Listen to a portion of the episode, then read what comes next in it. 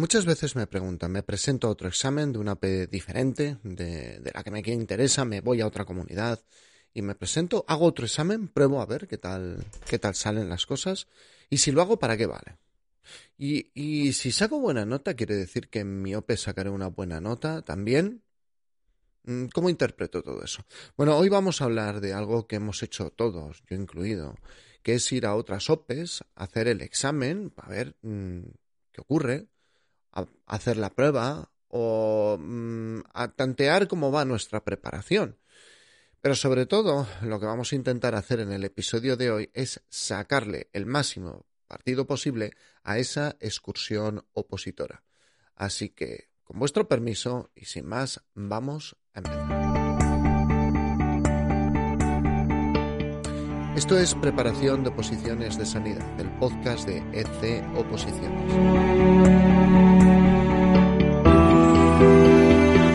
Episodio 281. Ir a una OPE a probar y no a aprobar.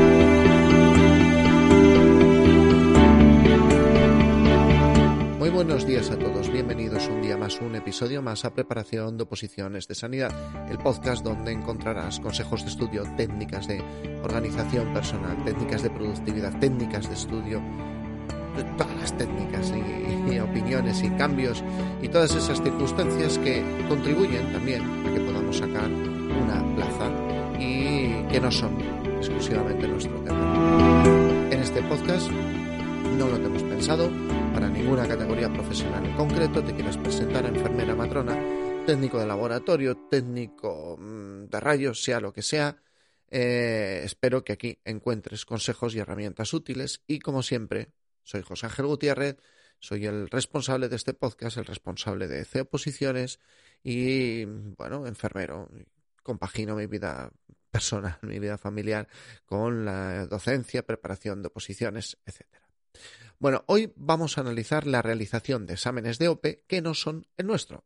Es decir, que no nos estamos preparando al 100% para ese examen.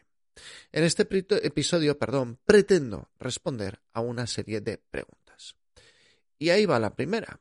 ¿Es bueno hacer exámenes de otras OPEs? Bueno, déjame decirte que estudiar da una serie de ventajas, ¿no? Eh, pero, a ver, mm, hay que ponerse en el partido real. Nos gusta hacer test, nos ponemos a hacer muchos test en muchos sitios, pero nos tenemos que ver en el estadio, nos tenemos que ver haciendo el examen de verdad, y eso te va a generar una templanza, te va a generar una calma, que como voy a exponer en breve, mm, nos ayuda a tener mejor desempeño. ¿Por qué?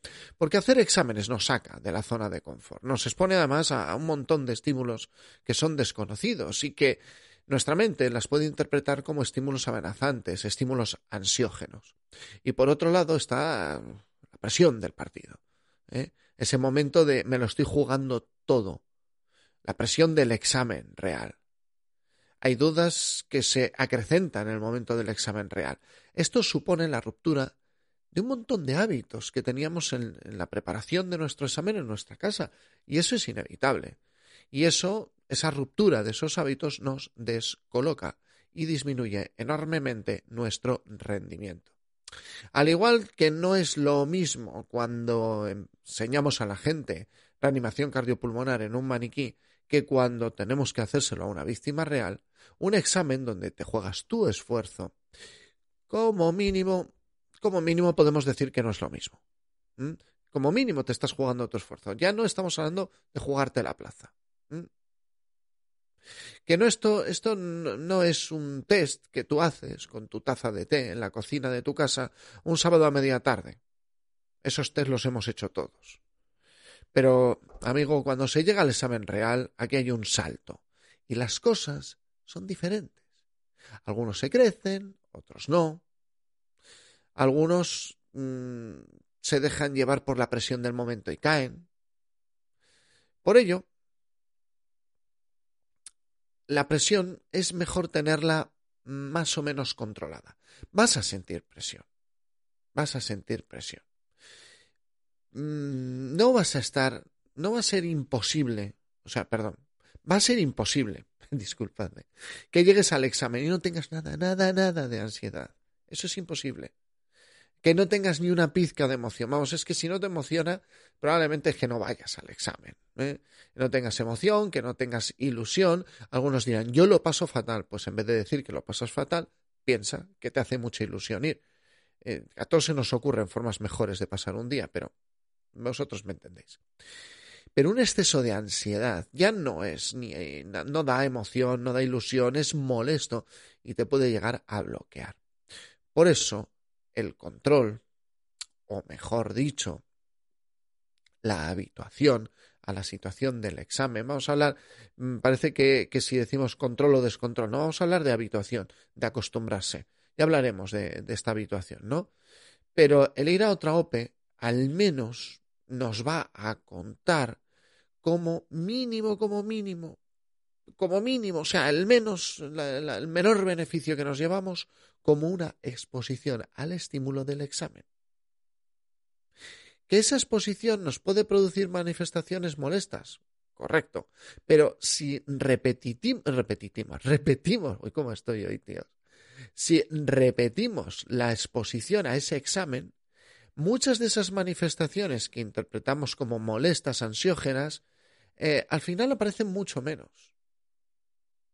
Y eso, mis queridos opositores, es la habituación que os comentaba hace unos minutos. Es habituarse a la situación del examen. Bueno, realmente es una desensibilización, pero bueno, vosotros me entendéis.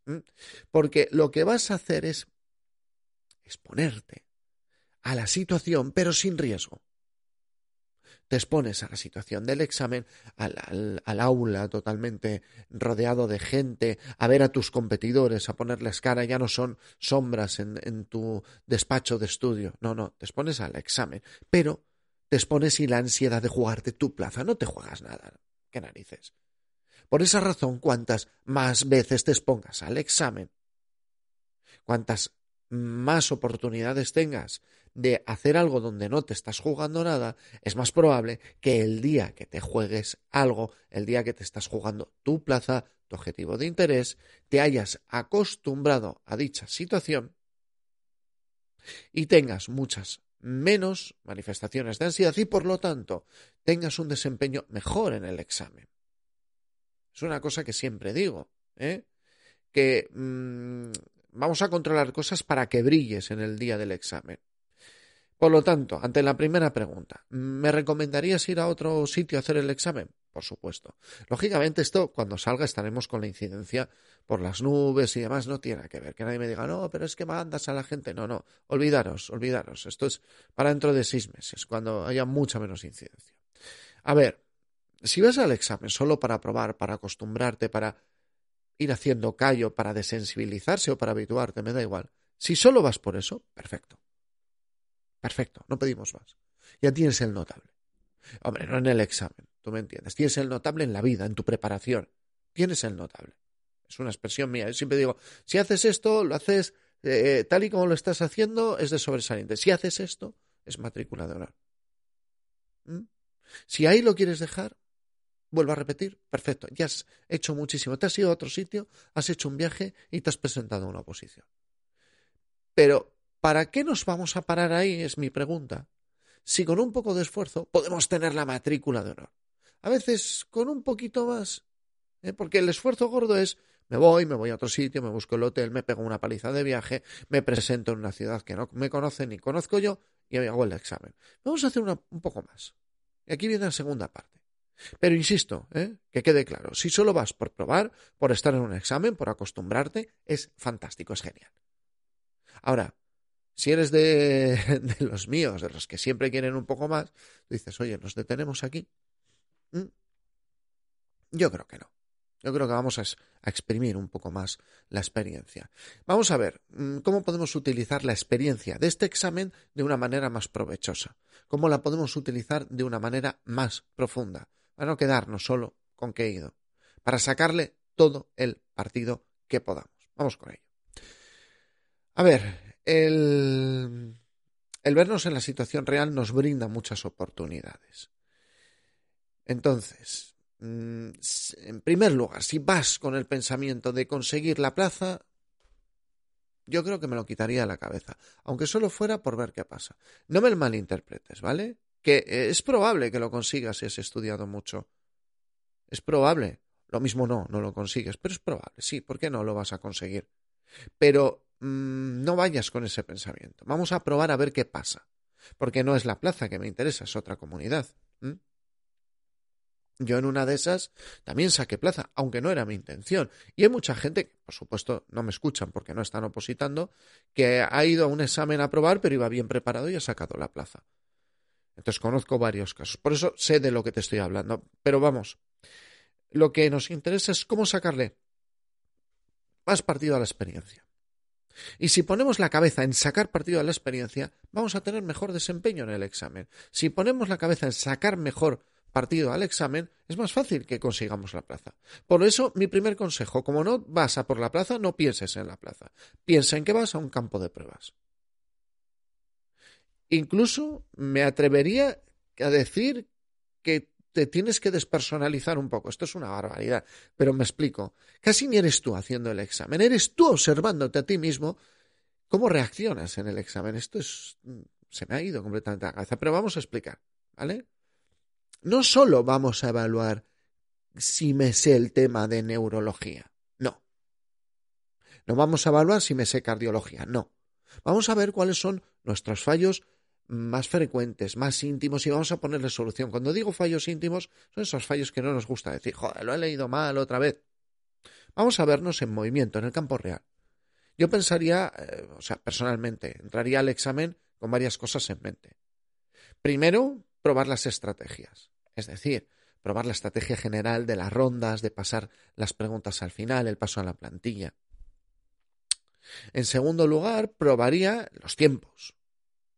A ver cuánto me lleva la primera vuelta. Yo eso, eso los años que hubo un año que hice como seis, siete oposiciones. Yo creo que cuando llegué a la, a la última, que fue como dos años después, yo sabía cuánto más o menos tardaba, cuántas preguntas solía fallar, cuáles eran mis puntos débiles. ¿Vale? También Mm, vamos a analizar los niveles de fatiga y concentración a intervalos. me estás pidiendo mucho, tío. Bueno, lo que nos interesa es detectar si en algún momento empezamos a pensar en otra cosa que no tiene nada que ver con el examen y que es normal, que puede pasar, pero que eso nos indica fallo en la concentración en ese momento. Y luego analizar nuestro estado físico corporal. ¿Te entra hambre? ¿Cuándo te entra hambre? ¿A la media hora? ¿A la hora? ¿Te entran ganas de ir al baño? ¿Tienes sed? ¿Mm? ¿En algún momento te sorprendes bostezando cuando se supone que tenías que estar muy activo o activa? También qué emociones te preguntan las preguntas, o sea, te provocan las preguntas, que esto ya es de matrícula de honor. ¿eh? De todo esto que os he contado, nada lo vamos a poder improvisar. Y esto es importante. No, no tenemos que ir al examen diciendo, ahora tengo que estar pendiente. No, no, no. Lo tenemos que llevar todo preparado en nuestra cabeza. O sea, esto es como un espía que se va a meter en un sitio y planifica qué va a observar para poder recordarlo todo. Me voy a fijar en esto, me voy a fijar en esta puerta, en este código. Y mi recomendación es repasarlo con una visualización previa, ¿vale? Yo me siento, me pongo a hacer el examen, eh, me pondría a visualizar las dos vueltas, que miro el reloj, cómo tengo la cabeza, si me he ido, si no me he ido, cómo tengo la boca, tengo sed, no tengo sed. Esto ya sé que es muy de matrícula, pero bueno.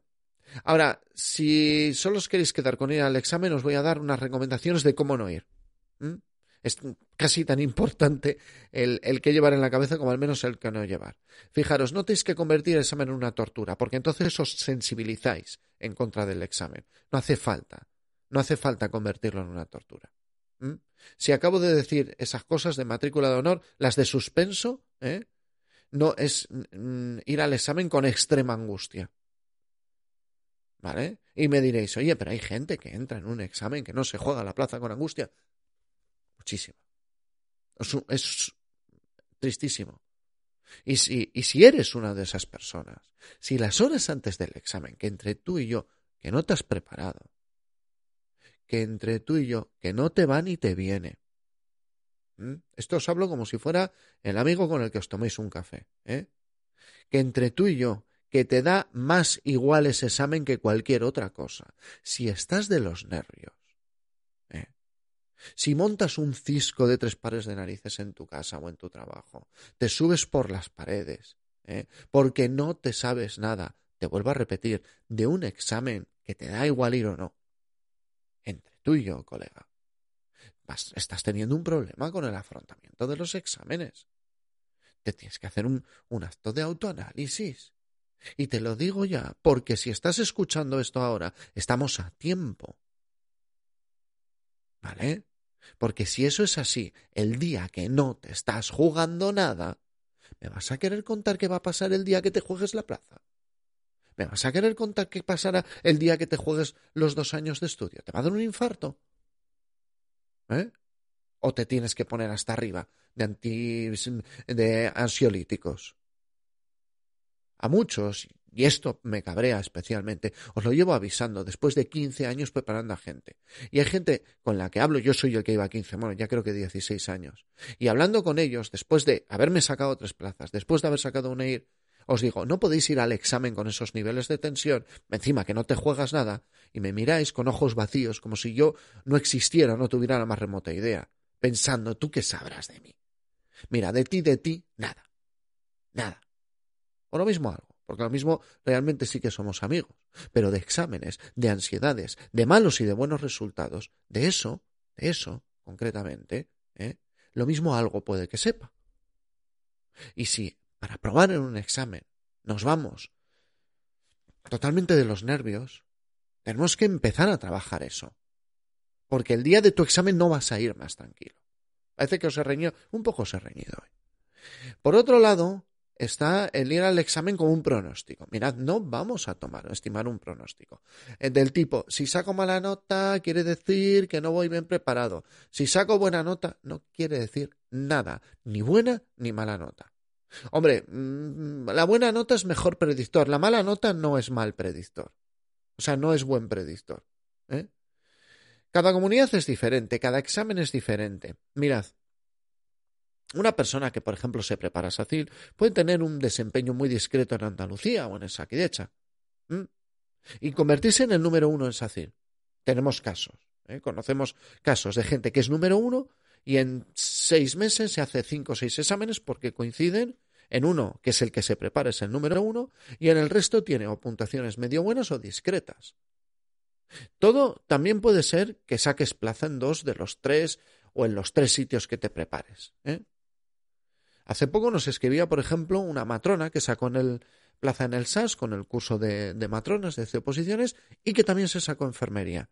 ¿Vale? Teníamos bastantes temas en común. Mira, si vas bien preparado es más fácil que los resultados salgan. Pero no quiere decir que si quedas entre los 100 primeros en un examen, quedes entre los 100 primeros en el tuyo. Los exámenes tienen cierta personalidad, o sea, los tribunales, los que hacen las preguntas, tienen cierta personalidad. Y esta personalidad es variable según la comunidad autónoma. ¿Eh? Hay sitios donde es más clínico, hay sitios donde tiran más de metodología enfermera, hay sitios donde la legislación es muy pequeña. Mirad, Tened en cuenta que la preparación lógica la, vamos a lograr, y esto lo voy a grabar en breve, en una ventana de tiempo. ¿Mm? Antes de llegar a ese momento óptimo de preparación, el rendimiento es menor. Después de pasar ese periodo de, preparación, de ese periodo de rendimiento máximo, también baja. ¿Mm? Muchos opositores son fantásticos en su examen y luego en exámenes previos y en exámenes posteriores obtienen resultados buenos pero discretos. Puede que se crezcan el día de autos, pero va a ser más fácil crecerse cuando uno está acostumbrado a verse en un examen. También puede que en, otras comunidades pues no hayan visto la legislación con tanta profundidad, no hayan analizado tantas preguntas, pero yo lo que os quiero transmitir es que tú vas a aprobar en un examen, no es necesario que saques conclusiones acerca de la nota, pero sí sacar conclusiones de todo lo que te he contado antes. Conclusiones de eh, cuando me canso, cuando me entra la sed, ¿vale? Cuando mm, empiezo a pensar en otras cosas, qué tipo de preguntas me bloquean, porque esto solo es una pista de pruebas. Si vas a probar, a probar, ahí viene el juego de palabras del título. Si tú vas a probar una OPE, ¿eh? a ver cómo es el examen, aprovechalo como una pista de pruebas. Aprovecha a ver tus sensaciones, aprovecha, simplemente aprovecha y vete con la idea ese día.